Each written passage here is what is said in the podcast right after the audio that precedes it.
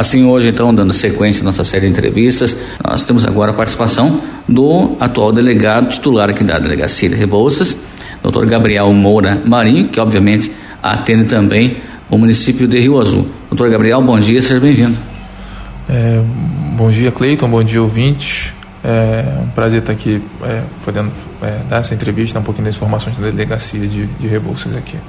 Doutor, o senhor está há pouco tempo, relativamente há pouco tempo aqui na comarca, né? O senhor chegou aqui no início do ano, é isso?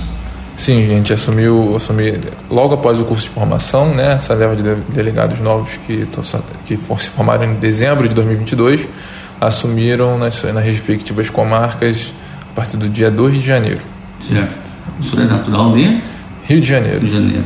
Isso. Bom, como é que o senhor encontrou aqui, doutora, a delegacia? Como é está a situação? Porque mudou totalmente a parte estrutural da delegacia, né?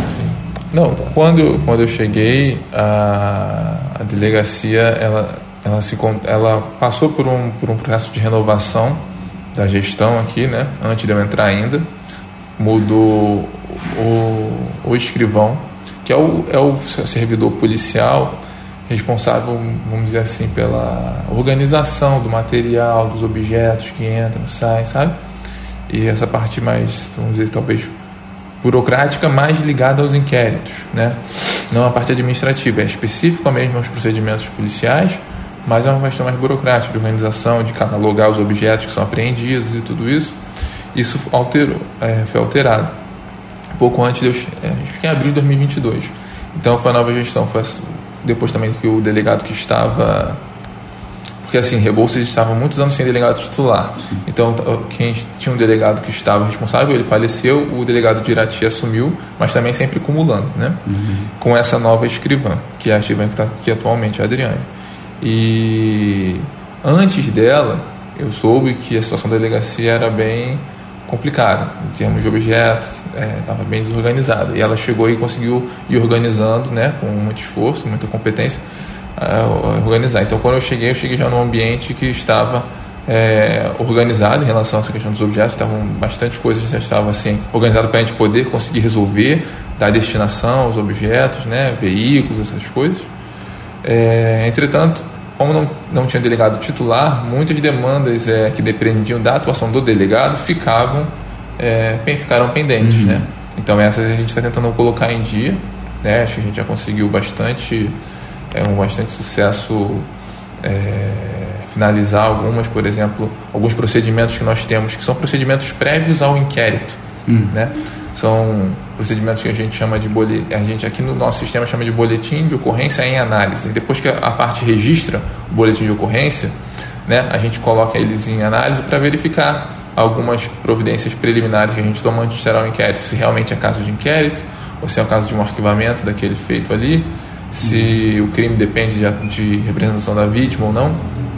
Então, quando nós chegamos aqui, tinha cerca de 300 que 320, 318 boletins de análise, alguns até de 2018, né? E nós conseguimos dar andamento a, a mais de 250, né? Um bom volume. Então foi, foi um bom volume, graças à a, a, equipe também, né? Que vai, vai, vai, vai é, é, analisando também, falando, doutor, falta isso aqui, nesse aqui falta isso, nesse falta isso.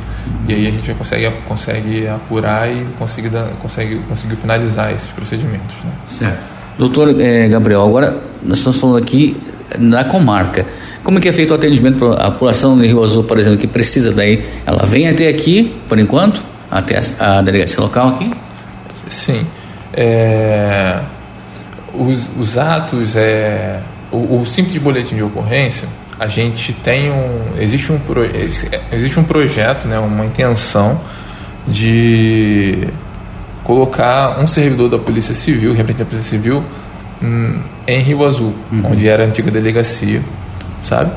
É, mas depende de questões um pouco mais burocráticas, que, que a, a, uhum. a, decisão não é da delegacia de Irati, não tem gerência sobre isso, existe essa intenção, para conseguir fazer pelo menos esse atendimento de registro de ocorrência, né?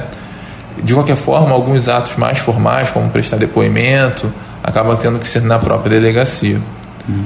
E que pode ser feito atualmente é o registro da boletim de ocorrência junto com a Polícia Militar, né, que é que tem maior capilaridade do que a gente, e depois eles serem repassados para a gente, para a gente poder, poder dar prosseguimento, né? Outra questão também, doutor, qual é o, a, o volume, se assim podemos colocar, assim, de maior atendimento na delegacia? O que seria, assim, um caso envolvendo alcoolismo ou agressão? Qual é o tipo de ocorrência? Ah, é, eu tenho 90% de certeza que maior tipo de ocorrência são relacionadas à violência doméstica, que é, nós vemos muito, desde ameaças, uhum. que, vamos dizer assim, seria menos grave, né, dependendo da situação, é, a própria lesão corporal, né? A violência física mesmo. E porque é, é, é, você vê uma demanda diária quase de pedidos de medidas protetivas né, de mulheres, né? Então essa é a maior demanda. Eles são, são, são crimes que, pelo que eu posso perceber, a gente consegue elucidar com certa, com certa facilidade, uhum. sabe? Então em laudo de lesões corporais, a gente pega testemunha ah, que a pessoa é violenta mesmo, né? É, testemunho de outras pessoas além da própria mulher, que, é, que o homem é violento, a gente consegue fazer o relatório indiciando o indivíduo pelo crime de lesão corporal ou pela ameaça, mas no âmbito da violência doméstica, né? E consegue elucidar com certa facilidade. Mas a demanda é bem grande, então a gente vai elucidar um entre outro todo uhum. dia, né?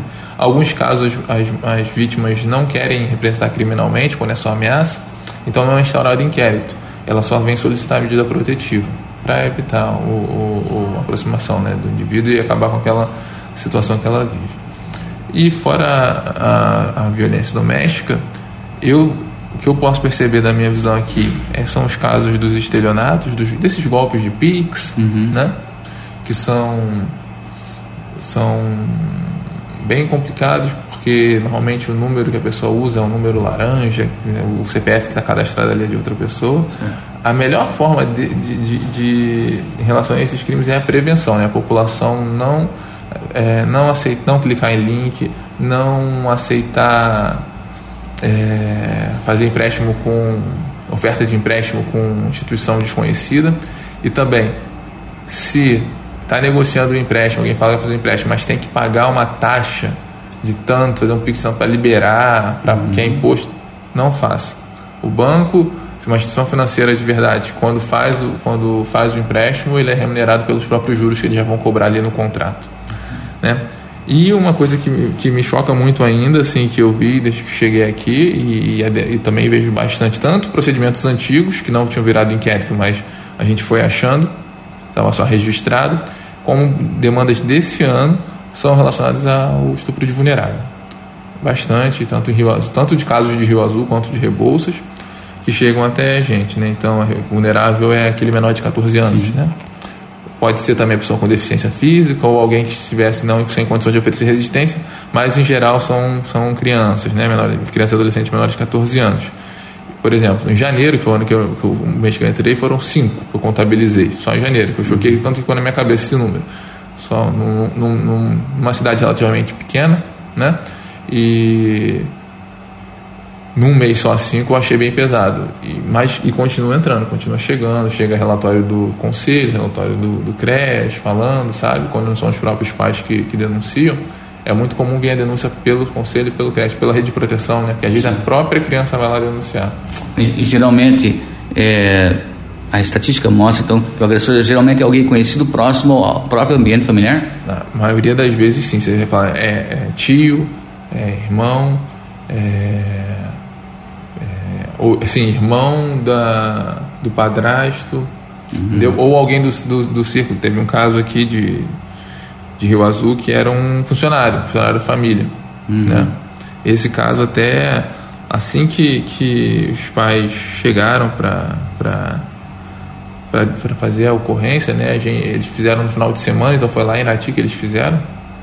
E aí na segunda-feira a gente já marcou, eles já vieram aqui, a gente escolheu o depoimento deles, instaurou o inquérito, pedimos a prisão é, temporária do, do, do, indivíduo, foi deferida, mas ele se evadiu, a gente procurou, procurou junto com a Polícia Militar, tivemos ajuda da Polícia Militar de Rio Azul, Sargento Krieger ali, uhum. e ele se evadiu, a gente ficou em cima, o Sargento ficou monitorando também, em contato com a gente, até que ele parece que essa pessoa se encontrava internada no hospital, acho que em Curitiba, e aí por conta dessa informação da internação, o mandado dele foi suspenso. Mas, mas assim, o inquérito continua em relação a ele, né? Uhum. E independente de, de, de, disso ou não, vai continuar as apurações, né? Para poder, é, independente da prisão tempo, né, preventiva dele, temporária dele, né? Prisão cautelar ou não, a, a gente vai buscar o indiciamento dele, né? Porque as evidências são bem fortes em relação a, esse, a essa pessoa. Tá bom. Bem, doutor Gabriel, só para concluirmos então, hoje aqui na Delegacia de Rebouças são quantos funcionários tem aqui para trabalhar, né? É, além do senhor, e qual que é o horário de atendimento ao público, de modo geral, que precisa? Tá. É, somos é, um, eu como delegado, uma escrivã, dois investigadores. Uhum. São os, os, os, servidores policiais propriamente dito, né? É, além deles, temos a, uma assistente administrativa contratada pela Secretaria de Segurança Pública, que presta serviço é, administrativo, e uma funcionária da, da Prefeitura de Rio Azul, que também é, ajuda no, na parte administrativa. Né? Uhum. É, o horário de atendimento é das 9 às 17h30, né? o horário que fica aberto ali, delegacia. Sem, normalmente o pessoal fica até mais, mais tarde, né? mas assim, o horário que fica ali aberto. É, normalmente tem deixado a porta fechada por questão de segurança, mas assim tem a campainha de fora, só só abrir. E no horário do almoço, tem gente sempre, tem sempre servidor aqui dentro também, embora é, esteja fechada a porta e seja horário de almoço, mas assim, não para, tem, tem, temos a hora de almoço, mas não, a delegacia não fica fechada para almoço, assim, que ninguém possa ser atendido. Então, se a pessoa chegar aqui e apertar a campainha, alguém vai atender a porta ali, ela pode vir se precisar nesse horário também. Bem, Assim, hoje, então, dando sequência à nossa série de entrevistas, tivemos a participação do delegado titular da comarca, que atende Rebouças e Rio Azul, doutor Gabriel Moura Marim. Quero agradecer, doutor, a sua participação. Se tiver alguma colocação complementar que queira deixar a população, tanto em Rebouças quanto em Rio Azul, está ali ouvindo nesse momento, esteja à vontade. É, só queria também agradecer, agradecer oportunidade é, de poder apresentar né, nosso trabalho para a população e dizer que, que nós estamos à disposição é, se, se, sempre que achar necessário, é, além do atendimento inicial, se for uma, é, uma situação que a, pessoa, que a pessoa ache mais grave, né, acha necessário conversar com o delegado, eu estou aberto também a ouvir a população e estamos abertos também a ouvir sugestões da população acerca do atendimento, né, da própria questão de, de estrutura da delegacia, o que nós pudermos melhorar para atender e receber as pessoas melhores, nós estamos à disposição.